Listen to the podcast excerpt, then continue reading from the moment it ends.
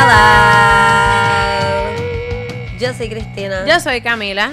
Y yo soy Ernesto. Ya. No eres Eric. No es Eric. No es, Erne- no es Eric. Ay, no es Ernesto. Qué crisis de identidad Dios tengo. mío.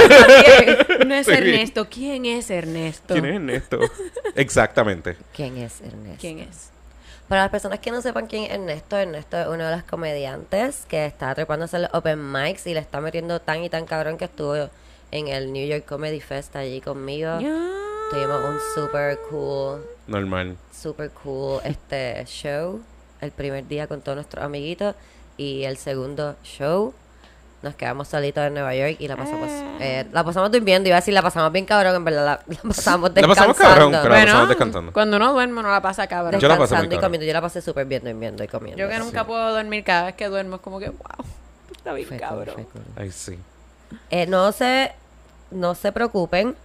Eric todavía es parte de Yo esperaba más de ti, sobre todo de Estudio Gatito, claro que sí. Lo que pasa es que Eric ahora mismo eh, estamos grabando martes y Eric está los martes en El Nido en Bayamón con improactores eh, haciendo impro.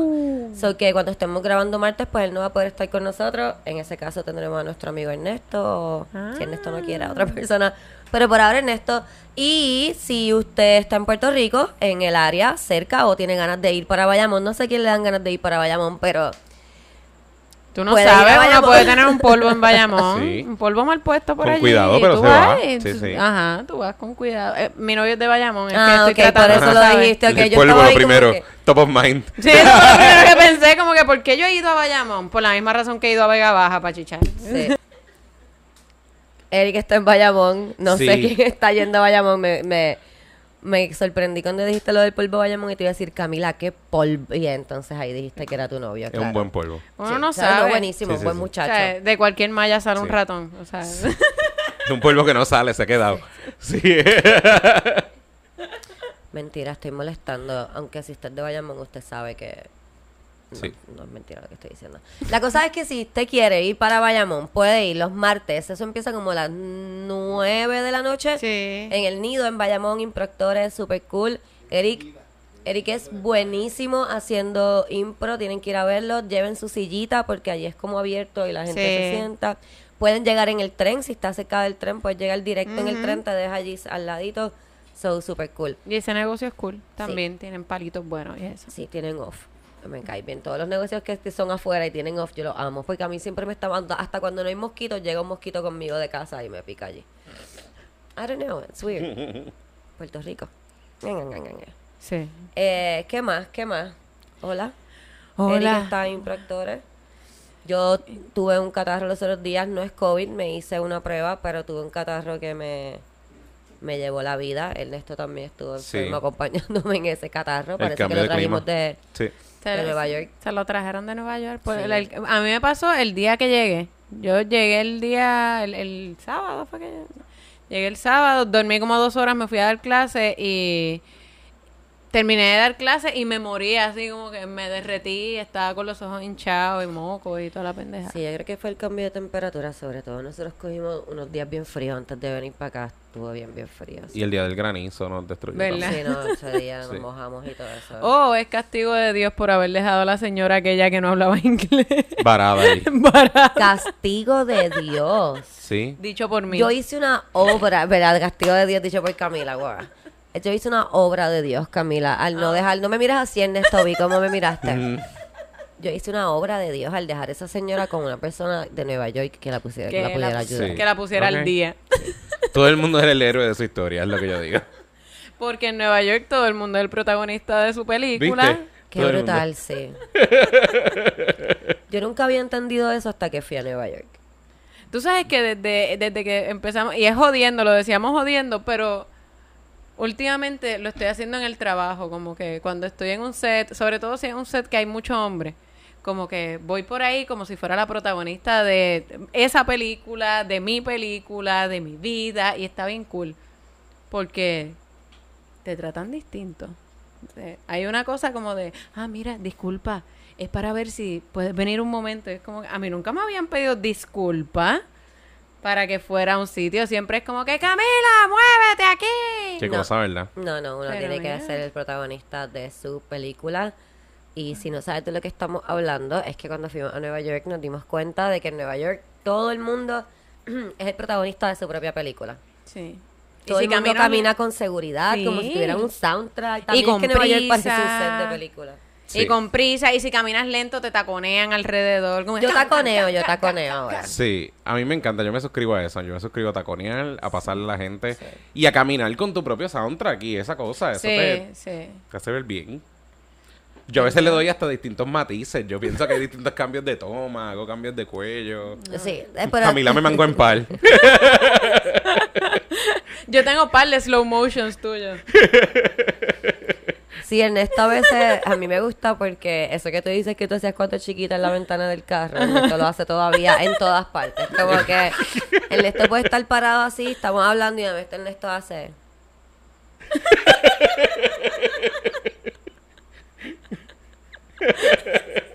Como que, ¿qué pasó? Y él, ah, nada. Nada. Tú sabes que yo a veces Una tengo imaginación bien activa. conversaciones. yo tengo escenas en mi mente de cosas. A veces no es ni de lo que está pasando. Yo puede que esté hablando con mi novio o estamos viendo una película y de repente estoy teniendo una escena en mi mente de otra cosa y mi novio siempre me manga porque yo empiezo a mover la mano y él empieza. Y yo, puñeta. Y no me doy cuenta. Camila Pero hablando yo- sola ahí. Sí, yo tengo escenas completas. Me pasa mucho pensando en lo que le pudo haber contestado a una persona en determinado momento. Puede que hayan pasado cinco años y yo todavía estoy pensando en cuál fue hubiese sido el mejor comeback. Y estoy viendo una película y de repente empiezo. Pero eso es bueno porque lo practicas para la próxima, ¿no te ha pasado? Que tienes... Eh, no, no, o sea, I'm petty. I'm a petty ass bitch. Yo no es que lo uso para la próxima, es que yo voy a crear la situación en que te voy a montar para que tú me digas una cosa para yo poder decirte entonces. Qué chévere, me encanta. Y me suscribo, yo lo hago. Sí, sí. Yo lo hago, yo lo hago. Es cosa de gente loca. Sí. cosa de gente loca. Estoy aware. Mi psicóloga me dijo que no se lo puedo hacer a mi novio. Súper poco profesional. Súper poco profesional. Yo como Meterse que- en tu relación Yo te así, estoy ¿verdad? pagando. Exacto. no para que me digas que lo que yo estoy haciendo está mal. No para que me dictes. No para que me dictes. Eh, pero aparentemente como Wow. que... ah, Qué atrevimiento comentar sobre tu vida privada esa persona. ¿Verdad? Wow. ¿Qué ¿A dónde hemos llegado? O sea, yo no le cuento mis traumas más profundos para que ella después me diga como que, ah, no puede ser peri con tu novio. Yo no, yo no creo una situación donde tú me digas eso, pero si surge, I'm gonna use it. I'm so gonna use it. No la creo. Que estoy tratando de ya no tener esos patrones, ¿verdad? Pero, pero si sale la oportunidad, la ¿A ti voy a también usar. te lo dijo la psicóloga mía? No, no. no, no. Yo me di cuenta que gastaba demasiada energía creando situaciones para poder usar mi Digo, pettiness. pero exacto, yo voy con el flow, o sea, yo no la voy a sacar por los pelos, Sí. pero como que son cosas, qué sé yo, como como tengo un comeback en la cabeza que tiene que ver con limpieza y de repente mi novio dice algo como, ah, mira, voy a mover este mapa y yo, ok, por aquí me puedo ir. Por aquí es, me dio un aquí opening, es. me dio un opening. Y entonces por ahí me voy, voy creando la situación hasta que él me dice lo que yo quiero que él me diga. Y yo, Y tú le dices, ¿por qué no te limpias para el carajo? Y ya, Sí, ese es el no. comeback que y después me viro, yes. Cinco años, cinco años bregando con eso en la cabeza. Entiendo lo que tu psicóloga quiere decir. Sobre todo con la pasión que lo dice. It- Sí. It's scary. Da miedo. scary. Sí, eso fue lo que ella escuchó, entiendo su It's a bit scary, sí. Sí. No, No yo- sé yo- cómo no llamó a José a decirle como, hey. Yo con la psicóloga a veces trato de decir cosas así como de una manera cute. Trato Sí. de que suene como bien inofensivo. Y ella se queda ahí mirándome. Es que a mí lo que me gusta es manipularlo. No, yo ahí como que pues es que a veces yo, yo no sé lidiar de la mejor manera, como que con la confrontación y hago esto y lo otro. Y ella ahí. mm, That's horrible. Pero, mm, no. Yo. Pero qué cool que lo brega así, porque a mí me ha pasado, o sea, mi, el, mi defense mechanism es hacer chistes cuando estoy incómodo. Exacto, yo también. So, pero yo he tenido eh, psicólogos que he tenido que cambiar porque se disfrutan el show de, de, de esto y como que no necesariamente me están escuchando, sino que están riendo conmigo. Es como que no, no, yo no te estoy haciendo un chiste para que te rías. No, this is not a show. Yo te estoy diciendo algo que me da mucha vergüenza, que yo hago y me da mucha Exacto. vergüenza. Y necesito que me digas que está mal y, y cómo lidiar, otra manera saludable de lidiar. Yo Sí. fui una vez a una terapia y el primer día me dijeron, ¿has pensado cómo bregarías si no es con el humor? Y yo, no, no, esto no es para mí, bye. Usted es bien poco profesional. Tú quieres quitarme mis habichuelas, como que tú, que tú quieres que yo sea. Sí. Una Mi persona que no se hace chistes, who am I gonna be? A mí, mi mejor psicóloga no se reía de mi chiste. No me encontraba gracioso. Me escuchaba y quería escuchar lo que yo quería decir a través del chiste, pero no me encontraba gracioso. Y eso a No. mí me encantaba. No, ella, Ay, ella- yo no- a mí no me encantaría eso. no, ella se ríe de, de lo que sea que yo haya dicho que es gracioso, pero después me dice como que Es un balance. Me gusta lo de Camila. Sí. sí. Porque Esa es me- la cama del medio. Sí, porque me deja saber que mi chiste fue gracioso. Exacto. Que es lo que en realidad yo quiero. Exacto. Y después me da la lección que para eso le estoy pagando. Sí. Exacto. Fair. Todo el mundo tiene el que ir. A mí me gusta, yo soy como masoquista, a mí me gusta que me traten mal. Ya Pues, veo. eh, eh, Sí. pues, pues- Eh, pues, parte de. Pues quizás debes cambiarle psicólogo. No, no, no, ya no, esa no, ya no esa no es la psicóloga que tengo ahora, pero yo digo que la mejor, la que más me ha si hubiese funcionado. seguido con ella, no creo que. Te voy a decir una cosa, Ernesto. Ajá. No creo que le estaba funcionando esa psicóloga. Porque tú estabas haciendo comedia cuando estabas yendo a donde No. ella. Va, Ah, exacto. No, No, exacto. no. Exacto. Y. ¿Ah? ¿Ah? Sí, no, no, no, no, no. Sí. Esa no era una buena terapeuta. Terapeutas buenos son los que te dicen que Sigas haciendo chistes. comedia. Que sigas haciendo comedia, You're so funny. I love Bueno, depende de quién tú seas. I Hay love- terapistas sí. que deberían decirle a la gente, Stop it. ya, detente. Detente. A mí yo quiero que me digas así, así mismo. Sigue lidiando con todas tus situaciones de esta manera. Tú naciste para esto. Oh, wow. O sea, un psicólogo que te diga lo que tú quieres escuchar. Si hay alguno disponible, que nos pueda llamar, que nos pueda comp. I don't know. Estaría súper bien cool. con Sí. todo lo que estás haciendo. Y bien fácil. En verdad es bien fácil atendernos. Ya le dimos el cue. Yo quiero, todo. o sea, pero que me diga lo que estoy haciendo mal, Pero con cariñito. pero, Pero- con amor. Ay, pero Cristina no puede hacer eso. que te haga compliment sandwiches. Como que Compliment that was so funny. Pero es una conducta bien tóxica, probablemente viene de un trauma infantil. Pero, Pero tú de eres seguro súper graciosa. Es un chiste, Pero tú lo has sabido manejar de una manera tan graciosa. Gracias. Ay, Gracias, sí. doctora. ¿Viste? Ay, Yo sí. pienso que eso me ayuda. Sí, sí. No, eh, la, la mía no me halaga así. Pero sí, ella se nota que le da risa y se ríe. Es como. Estás ¿sabes loca. no? Pero sabes que no. Tú sabes, ya tú me estás diciendo que esa no es la manera. ¿Por qué te estás riendo? Porque. Porque, soy sabes. graciosa. Y No, yo- ok. Te amo, psicóloga. ella, ella nos No, ve. No sé, pero Como nos parte del proceso, como parte del research. de seguro ya lo Sí. ve. Ella no me había contado Ella me cuenta, eso. no, esto- Sí, es otra persona. Camila es súper cool, doctora. No, no se deje llevar por lo que ella dice aquí. Esta es de vacilo. Súper sana mentalmente. Sí, sí, claro. Lo más que puedo. Balance. No hay, no hay emails, ¿verdad? No hay emails, tengo- pero no quería hablarles de unas cosas. Quería hablar con ustedes y con ustedes también, obviamente. Mucha sorpresa. No tenemos mucha sorpresa hoy, pero sí quería hablar de unas cosas que, que les quería comentar porque sé que muchas personas que, que están escuchando los podcasts están yendo a los shows, están yendo a los open mics y se los agradezco un montón, los amo, son los mejores. Eh, pero quería comentarles una cosa y es que traten por favor de no grabar en los shows a los comediantes, ¿verdad? No... Y no es una cosa que me estoy inventando yo, ¿verdad? Es algo que es de la cultura de- desde que se inventaron los celulares con cámara en los shows de comedia. No te permiten tener tu celular. Eh, nosotros fuimos al Comedy Cellar y a mí me estuvo... Yo pensaba que nos iban a quitar los celulares full. Pero ellos no te quitan tu celular, pero te hacen... Te hacen. This is obligado, no puedes entrar al show. Ahí no es como que... Lo que pasa es que yo tengo un bebé y no. Sorry, if you have a baby and you need to watch your phone, no puedes entrar al show. Ellos te mandan a poner el celular en una bolsa que está sellada y esa bolsa se tiene que quedar sellada encima de la mesa durante todo el show.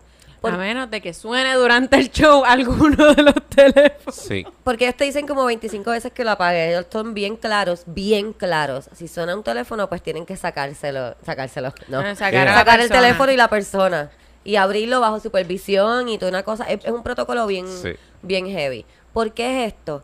Porque lo que nosotros hacemos, ¿verdad? Los, los shows de comedia, el material que nosotros hacemos, eh, da trabajo hacerlo, ¿verdad? No, yo sé que ustedes son súper graciosos algunos de ustedes y el material de ustedes les sale súper natural, pero a nosotros nos da mucho trabajo hacer los chistes y crear el contenido para ese, ese show en específico. Entonces, si usted coge su teléfono y lo graba y lo pone en su página y se lo enseña a todos sus amigos y todos sus, y algunos de sus amigos le dan share a eso, ya ese chiste mm, no, no, ¿verdad? No tiene el Te lo anticipan y no hay nada No peor. es lo mismo. Claro, y no hay nada peor que uno empezar a hacer un chiste y que alguien grite desde allá atrás porque ya lo escuchó, porque ya, y uno ahí, puta Sí. vida.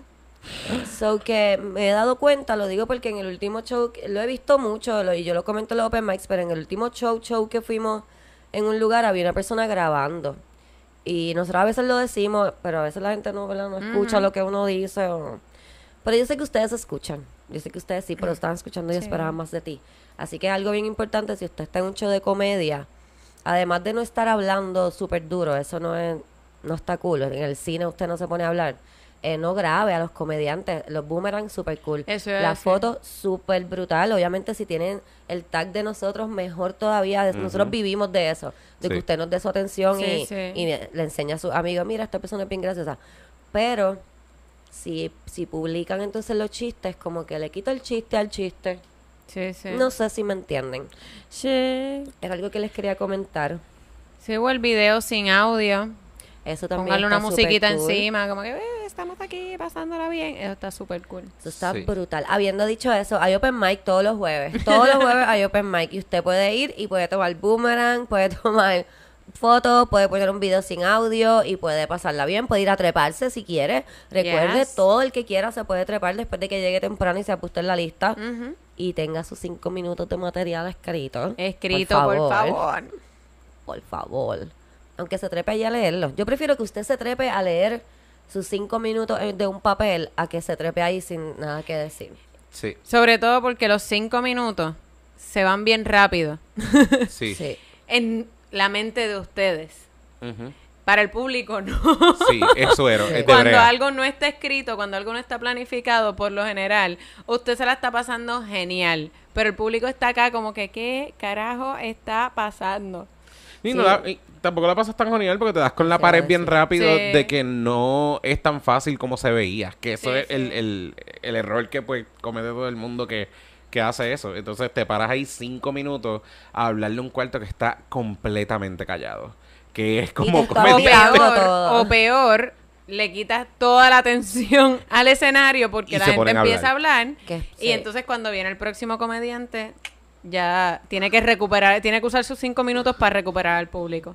Así que, no. Pero vayan, vayan, se escucha aquí como medio raro, pero vayan, les van a pasar súper bien. este, y si se quieren trepar de nuevo, cinco minutos, siete y media en, en el ensayo o en O el, NIE, NIE. dependiendo de qué jueves sea. Si quieres saber en qué, qué lugar estamos ese jueves, nos puede buscar en las redes y nosotros siempre decimos dónde estamos. Eh, nuestros stalkers están al día. Yo. yo fíjate, yo no tengo stalkers hace mucho tiempo. ¿No? No. ¿Tú estás segura? Bueno, yo tengo gente que me odia, pero es diferente. Eso es un stalker.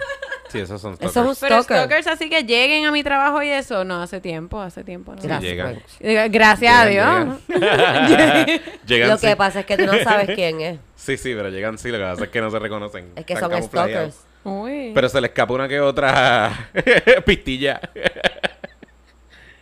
Camila, Ay, están santo. por ahí. Esa persona, ahí. esa persona, Están esa choretis. persona tiene que estar por ahí porque como él te escucha tanto es reírte. Es cierto. Sí. Es cierto. Sí, porque le causa tanto estrés. No sé. ¿De dónde? Me da mucha tristeza. Sí, No algo bien importante que yo he aprendido este último año es que usted crea su propia realidad. Y si usted no sí. está viendo algo o hablando de esa cosa, usted sabe que no existe para usted. Eso que si a usted no le gusta algo, usted debería de, en vez de meterse a escucharlo y a comentar, debería de no verlo. Es un consejo que le doy a una persona en específico que yo estoy segura que escucha este podcast. Saludos. Eh, Hola. hola. Hello. este, La sección de los haters. Hi, haters. no, no. Era como un, una bobada. Ok, quería decirle algo que, que escuché hoy y me pareció súper interesante, que yo no sabía. A lo mejor ustedes lo saben, pero yo no lo sabía. Ok, tú sabes que tu, tú- y, y by the way, le da como un poco de. de. whatever, estoy enferma, de certeza, Pilón. lo que a Ajá. veces decimos de, de que un- los hombres que salen con muchachas muy, muy jóvenes están a lo loco. Ajá. Porque tu cerebro se convierte como que en un adulto, tu cerebro, a los 25 años. That ¿Cómo. ¿Cómo me enteré de eso? Pues chequéate. Estaba viendo un programa que estaban diciendo que tú sabes que tú tienes gray matter y white matter en el cerebro. Pues entonces, gray matter son tus neuronas. Y white matter es una cosa que cubre tus neuronas, ¿verdad? Y esto ayuda a tus neuronas a comunicarse como un 3000 veces más rápido de lo que se comunica when you're a baby. Ok. Así que cuando tú eres un bebé, esto es- esta white matter empieza a cubrir tus neuronas y es un proceso que va hasta los 25 años. Cuando tú eres teenager, está casi completo cubierto, casi, pero no está completo. Y la parte que falta por completar es la frontal cortex of the brain, que es la parte que te ayuda a razonar y a llegar a conclusiones y esas cosas, ¿verdad?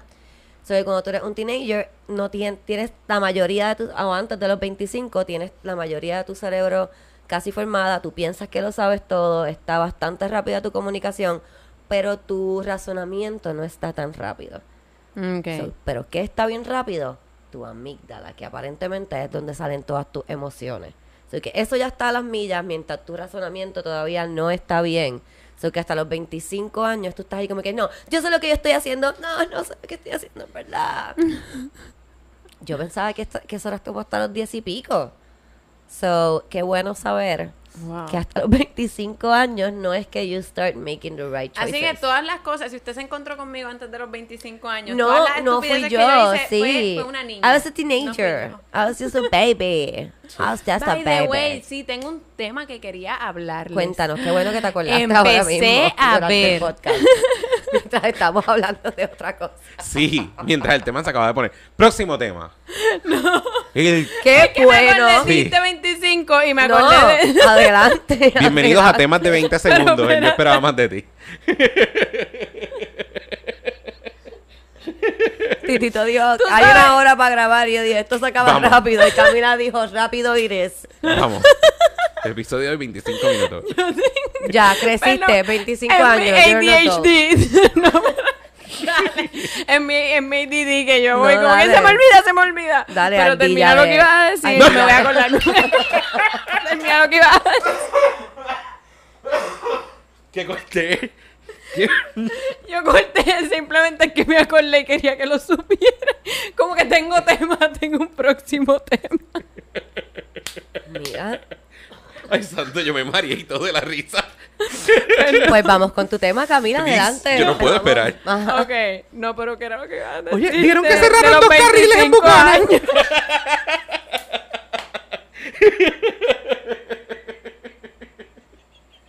No, no, eh, pues mira, no sé, no sé si sabías cómo funcionaba esto, yo puse el tema. Y vamos a hablar del tema ahora, Ok, pues pero... vamos a hablar del tema. No, no, no, no, ahora... ¿cómo Ahora sí vamos va a hablar? ponderar. ¿Cómo vamos a hablar del tema ahora, no? Dale, adelante. Bueno, pues eh, yéndome por la tangente, pero más o menos dentro del mismo. La tangente. Dale, el, el número Ok, 25. ustedes se acuerdan de, de Lorena Bobbitt. Ajá, ok. Bien. Ok, pues hay un documental de cuatro partes que lo hace Jordan Peele. ¿Tú sabes quién no se acuerda que- de quién es Lorena Bobbitt?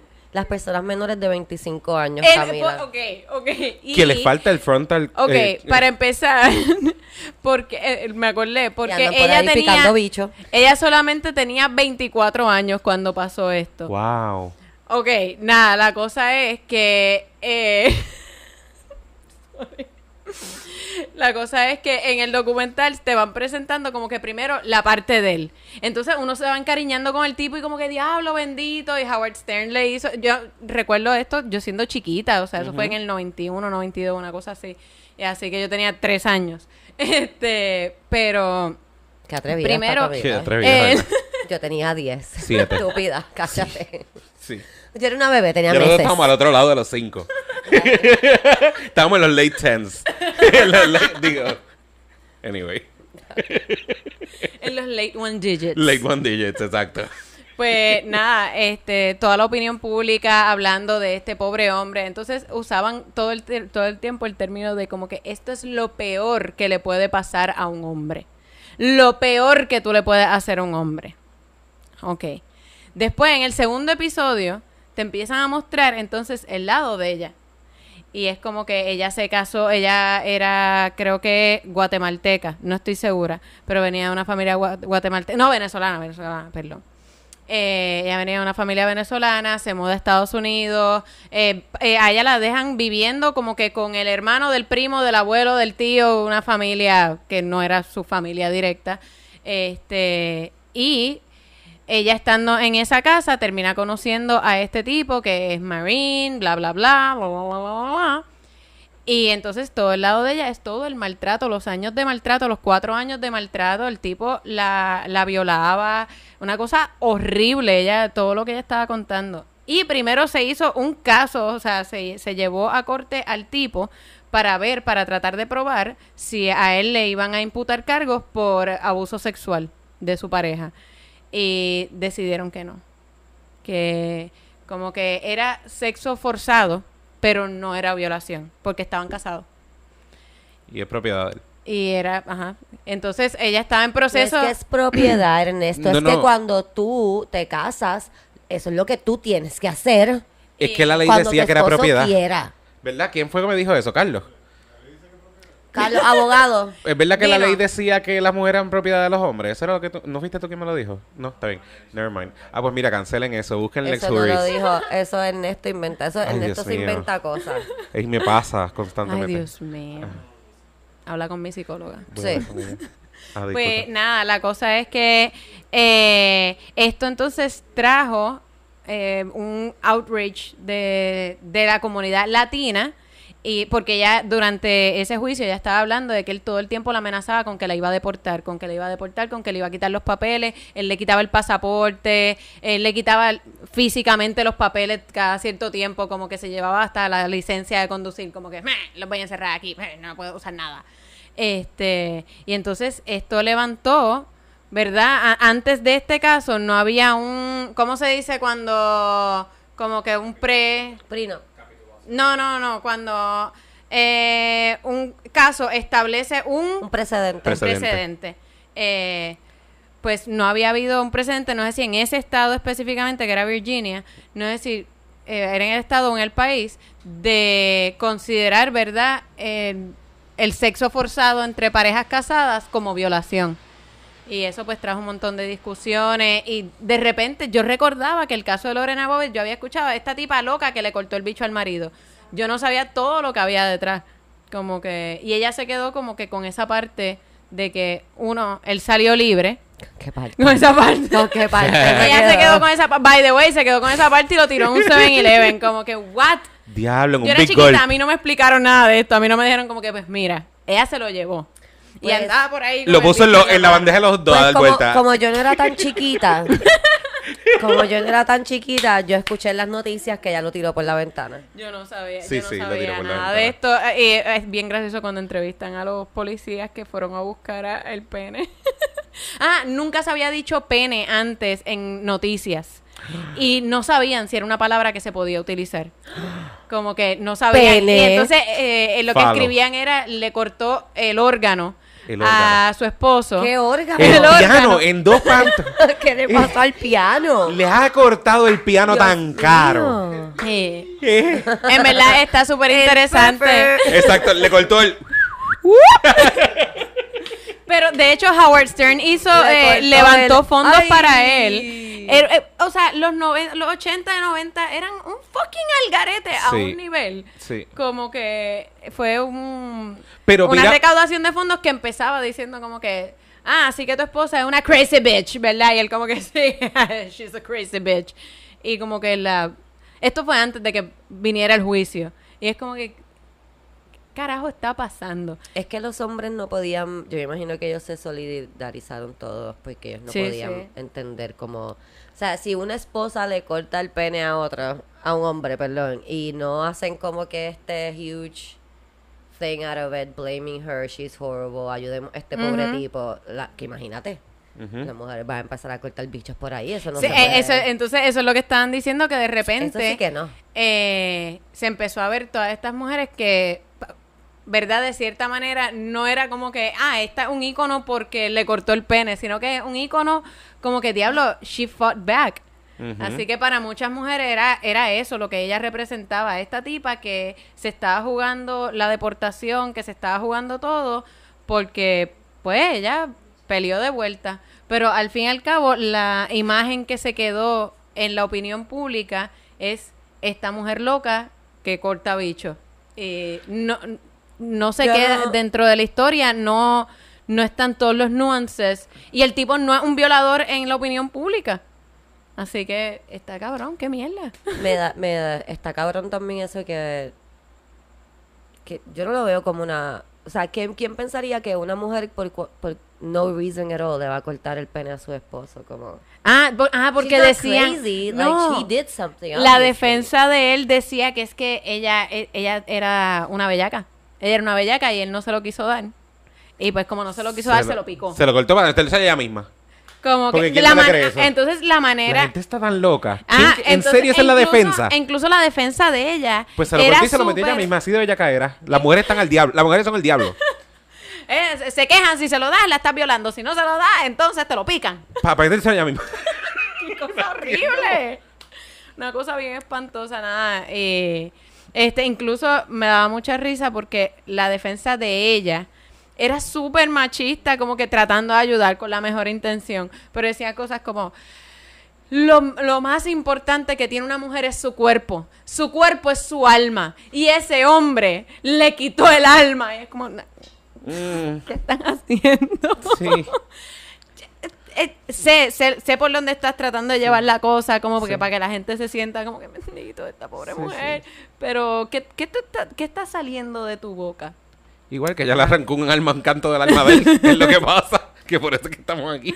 No, pues, exacto, deja de decir esas cosas porque le están dando los sueños. al alma no.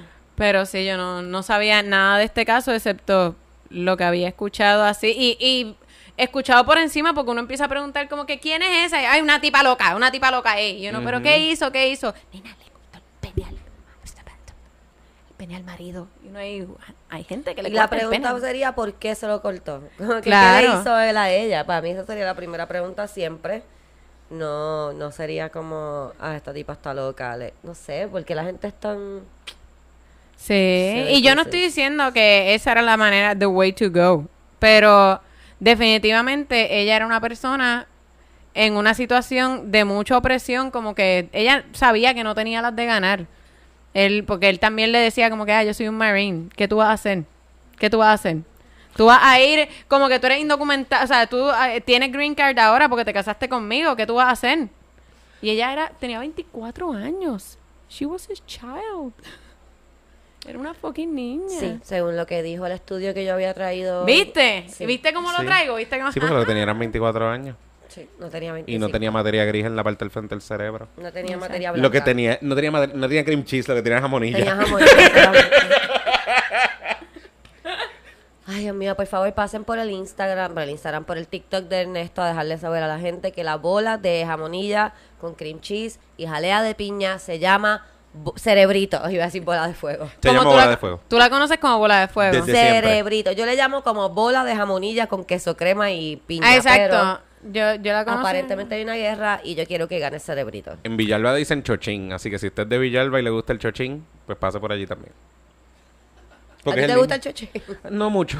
No, no mucho. No, gracias, ya comí. Ya comí y me he hartado de, de, de bola de fuego. Me he hartado de bola.